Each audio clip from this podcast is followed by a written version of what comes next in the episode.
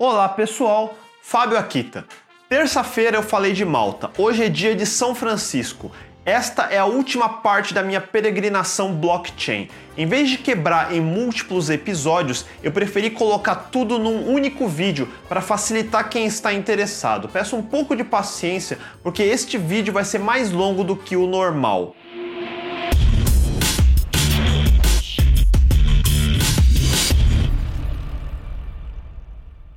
O Blockchain Week foi uma semana inteira de vários eventos. Eu participei de apenas um deles, o San Francisco Blockchain Week Epicenter. Mas antes teve o ETH San Francisco e na sequência teve o CESC que foi o Crypto Economic Security Conference, e ao redor deles, diversas empresas fizeram meetups próprios, empresas como a Ultrain, Icon ou Shift. Eu só posso falar do Epicenter, e mesmo o Epicenter foi um evento dividido em cinco trilhas paralelas. Eu fiquei no main stage, que era o auditório maior e com os nomes mais pesados, mas teve em paralelo a trilha Titans of Tech e Building Blocks, que me pareceu mais voltado à apresentação das empresas patrocinadoras e painéis com investidores. E ainda teve duas trilhas mais de workshop técnico chamado Blockchain Academy, que eram hands-on nas diversas soluções que os patrocinadores estavam apresentando. Pelo que foi explicado, o evento aconteceu ano passado também e teve cerca de 300 pessoas. Por causa do boom do fim do ano passado, o interesse cresceu muito e esse ano parece que chegou a ter quase 2 mil inscritos. Um grande contraste com todos os outros eventos de blockchain em Seul, em Malta e mesmo os do Brasil o de São Francisco tinha um peso muito maior de programadores e produtos centrados em tecnologia. Só o fato de ter duas trilhas inteiras de workshops técnicos já diz muito de por que Silicon Valley ainda é Silicon Valley. Infelizmente foi impossível assistir todas as apresentações, então eu vou compilar as principais ideias que eu ouvi. As sessões na main stage foram estruturadas na maioria como fireside chats, basicamente painéis moderados com vários nomes e empresas conhecidas como John Burbank da Passport Capital, Jeff Schumacher da BCG Digital Ventures, Michael Arrington da XRP Capital e assim por diante. Não vou descrever um a um, mas no geral os temas eram os mesmos que eu já ouvi em outras conferências. Esses temas giram em torno das regulamentações, security tokens e tokenização de de assets, blockchains sendo usados como balas de prata onde não precisa, governança das blockchains públicas e os problemas de credibilidade e adoção em massa. Investidores como Michael Arrington deixam muito claro que odeiam regulamentações, em particular porque nos Estados Unidos a SEC classifica todo token como uma security e isso dificulta todo o ecossistema. O Arrington disse em alto e bom som: fuck the SEC. Se não me engano, foi Naval Ravikant da AngelList que explicou isso melhor. Ano passado, as criptomoedas quase conseguiram quebrar a barreira para se tornar mainstream. Pagamentos quase aconteceram. Wall Street quase entrou.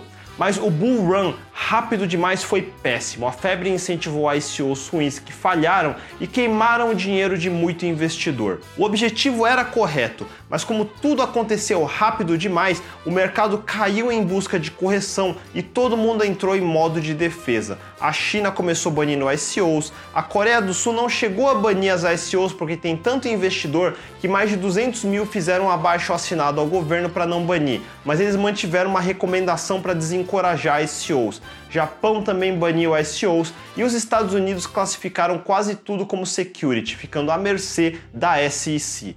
Initial Coin Offerings tem como objetivo baixar a barreira de entrada para investidores individuais. Eu falei isso em outro episódio, mas em Initial Public Offerings ou IPOs, o investidor de varejo, as pessoas comuns, só tem a oportunidade de entrar depois que todos os grandes VCs e fundos de investimento já fizeram a compra inicial mais barata e estão protegidos. Com ICOs, qualquer um poderia entrar no começo, mas com todas as incertezas regulatórias, nenhum ICO pode mais arriscar lançar em público. Então, a única outra saída é fazer lançamento privado entre quatro paredes somente para os grandes investidores. Então, os ICOs acabaram indo pelo mesmo caminho das IPOs e o investidor comum novamente ficou sem acesso. Esse é o resultado de regulamentação restritiva. As pessoas comuns são protegidas tanto de perder dinheiro quanto de ficar mais rico. A ideia dos blockchains é que qualquer um pudesse ser um nó na rede e minerar via Proof of Work, mas tanto Bitcoin como Ethereum acabaram crescendo rápido demais e a dificuldade de mineração por POW centralizou o controle de mineração na mão de poucos pools que usam hardware caro e não acessível que você compra de empresas como Bitmain. Então, um usuário em casa não tem mais a possibilidade de participar do processo de mineração. Substituir Proof of Work por Proof of Stake significa que em vez de hardware específico, você precisa colocar seus tokens em stake para participar da votação da mineração. Mas se esses coins não podem ser adquiridos por qualquer um e só podem ser obtidos por private sales, significa que nesse caso também vai haver centralização de quem teve possibilidade de adquirir muitos tokens na fase de pré-venda fechada. Além desse problema da quebra da descentralização, ainda tem o problema da credibilidade.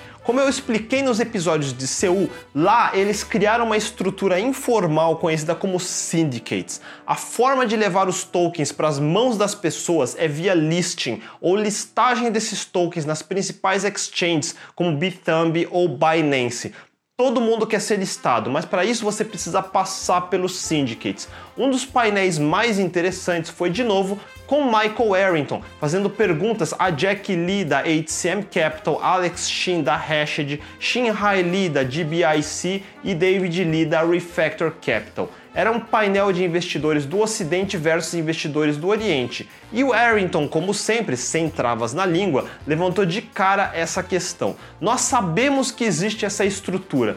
Quanto vocês cobram para os ICOs listarem seus tokens? E de fato, o FII pode ir de 500 mil ou 1 milhão de dólares e os syndicates chamam isso de budget de marketing. Na prática, para você conseguir listar sua startup numa Nasdaq, também não vai sair nem um pouco barato, mas eu achei engraçado porque nesse mercado existem várias estruturas desse tipo que todo mundo sabe que existe, mas ninguém comenta oficialmente. É como uma máfia mesmo. Também achei interessante o Alex da Hashed dizer que eles são uma crypto fund que investe em cerca de 65 startups, mas somente 5 da Coreia do Sul e dessas umas três de amigos da faculdade dos fundadores faz você pensar sobre como os asiáticos estão investindo e onde eles estão investindo. Nessa discussão, também soltaram que por causa das pressões governamentais, muitas empresas saíram da Coreia do Sul para outros países como Singapura, mas eles não recomendam Singapura a menos que você seja asiático. Não é um lugar fácil para abrir empresa, você só vai para lá se não tem outra opção.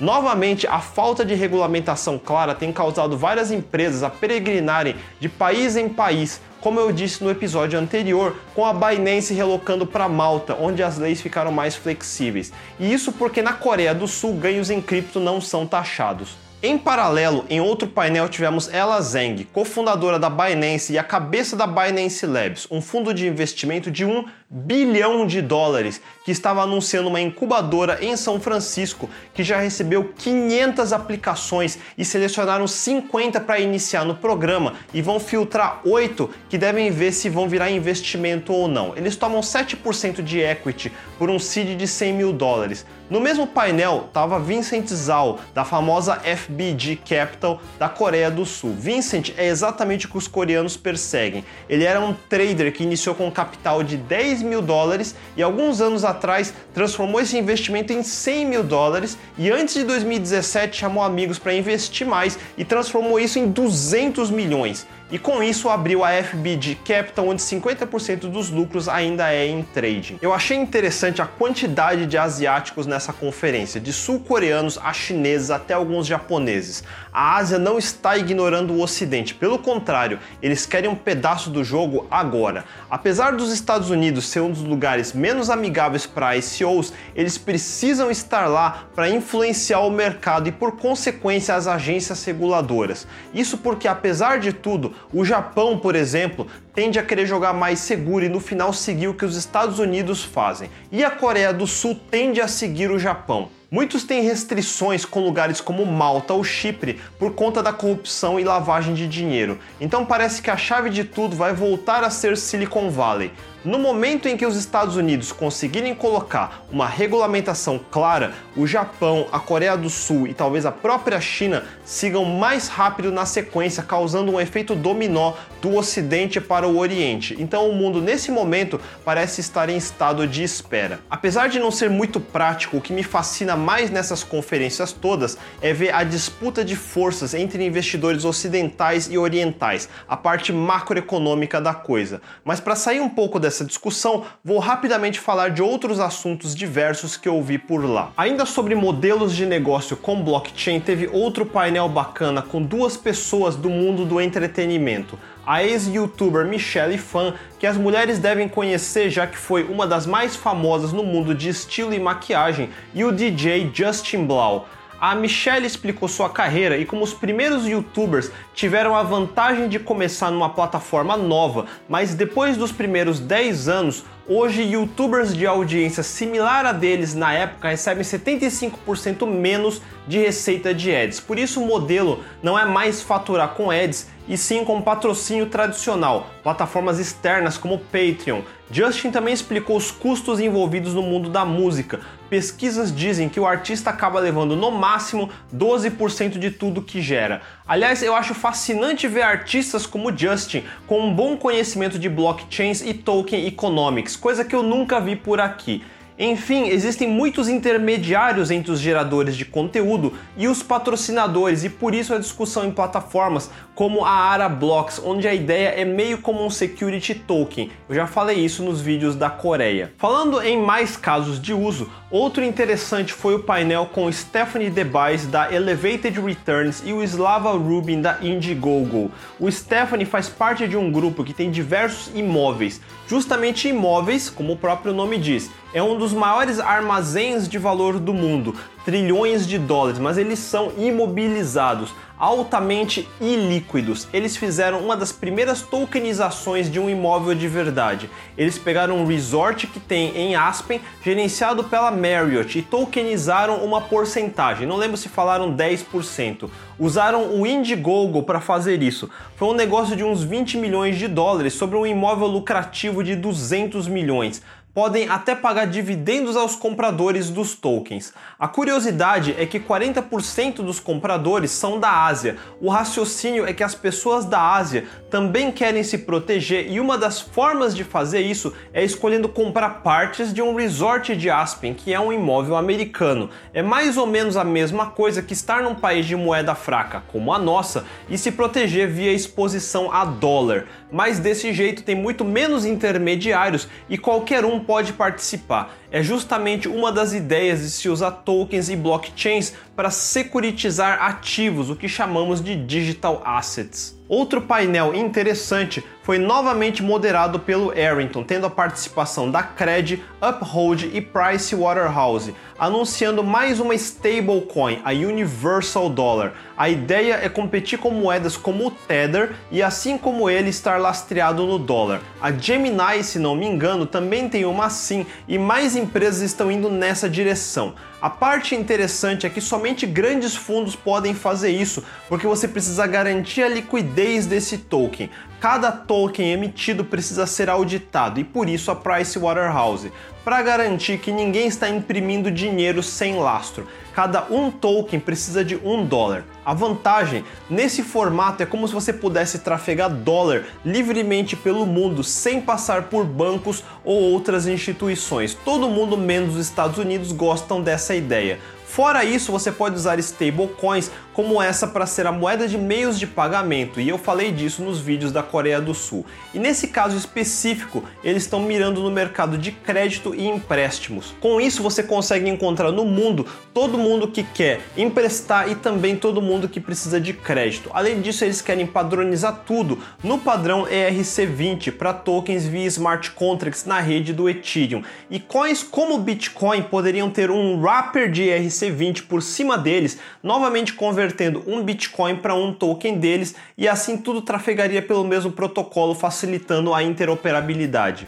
Para quem é da área técnica, um aspecto constantemente discutido é o problema da velocidade dos blockchains. Está claro que nenhum blockchain como Bitcoin, Ethereum ou derivados jamais vai ter capacidade para ser de fato um meio de pagamento viável para a maioria das pessoas seja porque a velocidade é muito baixa, seja porque as taxas ficam mais caras quando há muito volume. Existem pesquisas e tentativas para melhorar isso direto nos protocolos. Por exemplo, o Ethereum quer lançar a versão Casper daqui a algum tempo que promete, entre outras coisas, substituir o atual Proof of Work por Proof of Stake, ou pelo menos um híbrido entre os dois. Eu expliquei acima porque Proof of Stake não é uma bala de prata, mas uma solução mais prática que não requer modificação direta nos protocolos é a utilização de sidechains ou Layer 2, como os projetos da Plasma em Ethereum ou Lightning Network para o Bitcoin, que sim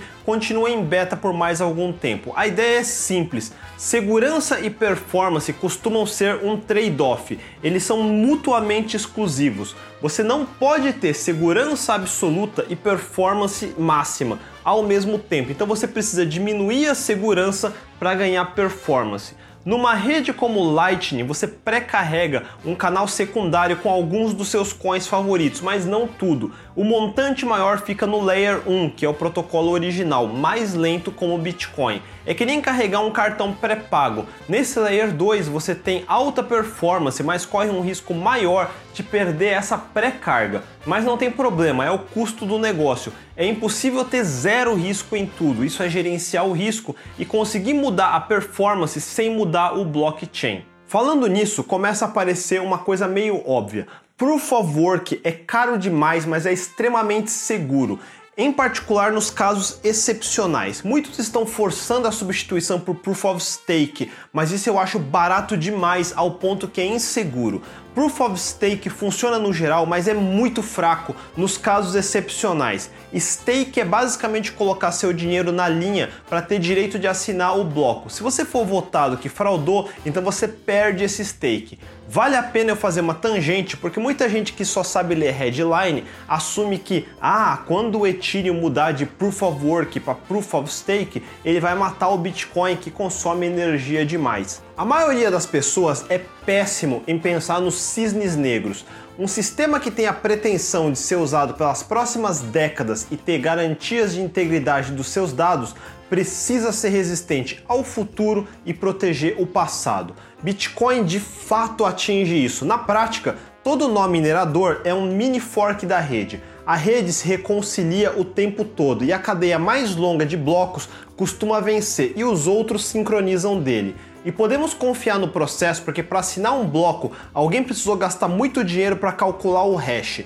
Em Proof of Stake, quem assina o bloco é quem tem o maior stake. No caso do Bitcoin, seria o equivalente a quem tem 51% do hash power da rede, que são os, atualmente os três maiores pools do mundo. E mesmo assim, não é possível reescrever a história fácil. É necessário recalcular o hash de todos os blocos do passado até o ponto que você quer. Isso não só custa muito dinheiro, mas custa muito tempo. Um bloco hoje leva 10 minutos, imagine recalcular 10 mil blocos. É bom ter um Fukushima no quintal para isso. E em Proof of Stake você não tem essa proteção. Qualquer um que controle o maior stake, apesar de muito improvável, tem poder ilimitado de reescrever a história se a rede não tem checkpoints, ou pode causar um split da rede no caso de redes que têm checkpoint, como o Casper do Ethereum. Em ambos os casos, Proof of Stake se mostra inferior ao Proof of Work em manter a integridade dos dados e da rede. O custo de energia não é à toa como muitos pensam e nem é tão caro assim se levar em consideração esses pontos.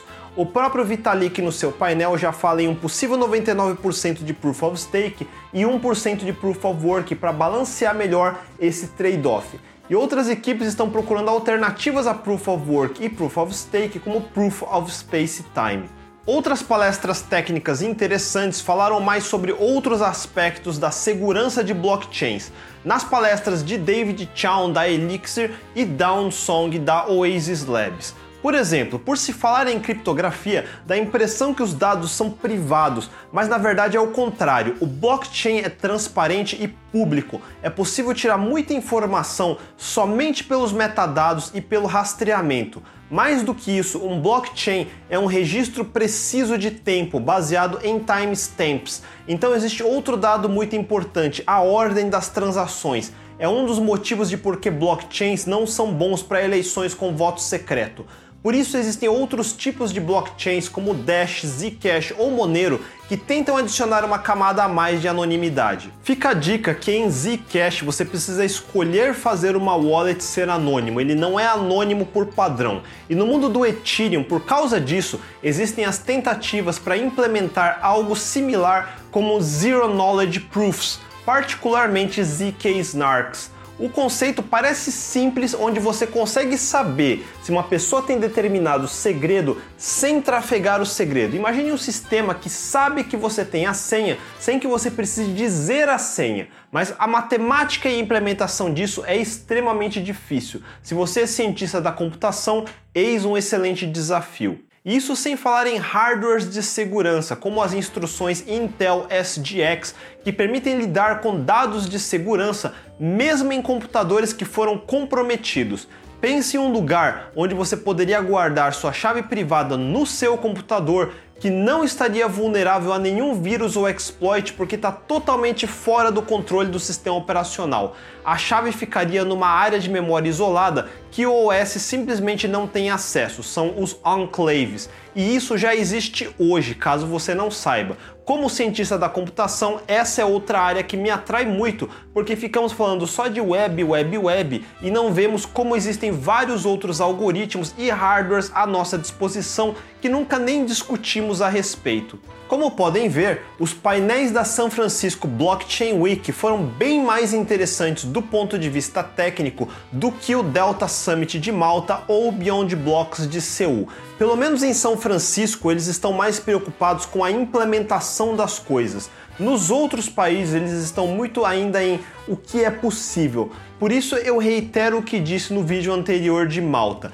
Não existem experts nesse mercado. Ignore qualquer um que se intitule expert. Estamos ainda no estágio de early adopters. Eu venho repetindo isso faz tempo e ouvi sendo repetido nos eventos. É como se estivéssemos no começo dos anos 90, antes da invenção do browser, antes de saber que vai existir Amazon ou Facebook.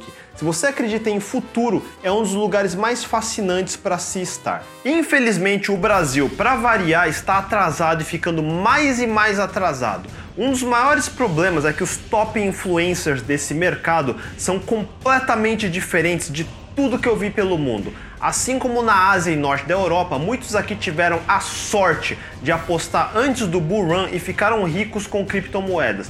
Porém, diferente do que eu vi, eles não estão reinvestindo no ecossistema e, em vez disso, estão com a cabeça minúscula de se fechar em seus próprios feudos. Um exemplo disso, nós já temos perto do mesmo número de corretoras que se tem em Seul ou Japão, só que o volume de cripto negociado em todas as corretoras do Brasil é uma fração de somente uma corretora da Ásia. É um número ridículo e essa fragmentação acontece porque nenhuma das corretoras com maior volume tem a mínima noção de tecnologia. E todo mundo sabe disso, tanto que eu, por exemplo, acho mais fácil fazer a minha própria corretora do que confiar em qualquer uma que é do líder do mercado nacional. E pelo jeito eu não estou sozinho. E também por causa disso, o exemplo que a população em geral tem é essa: pessoas que deram sorte, mas não sabem o que estão fazendo. Completamente diferente de um CZ da Binance ou Vincent Zal da FBG Capital.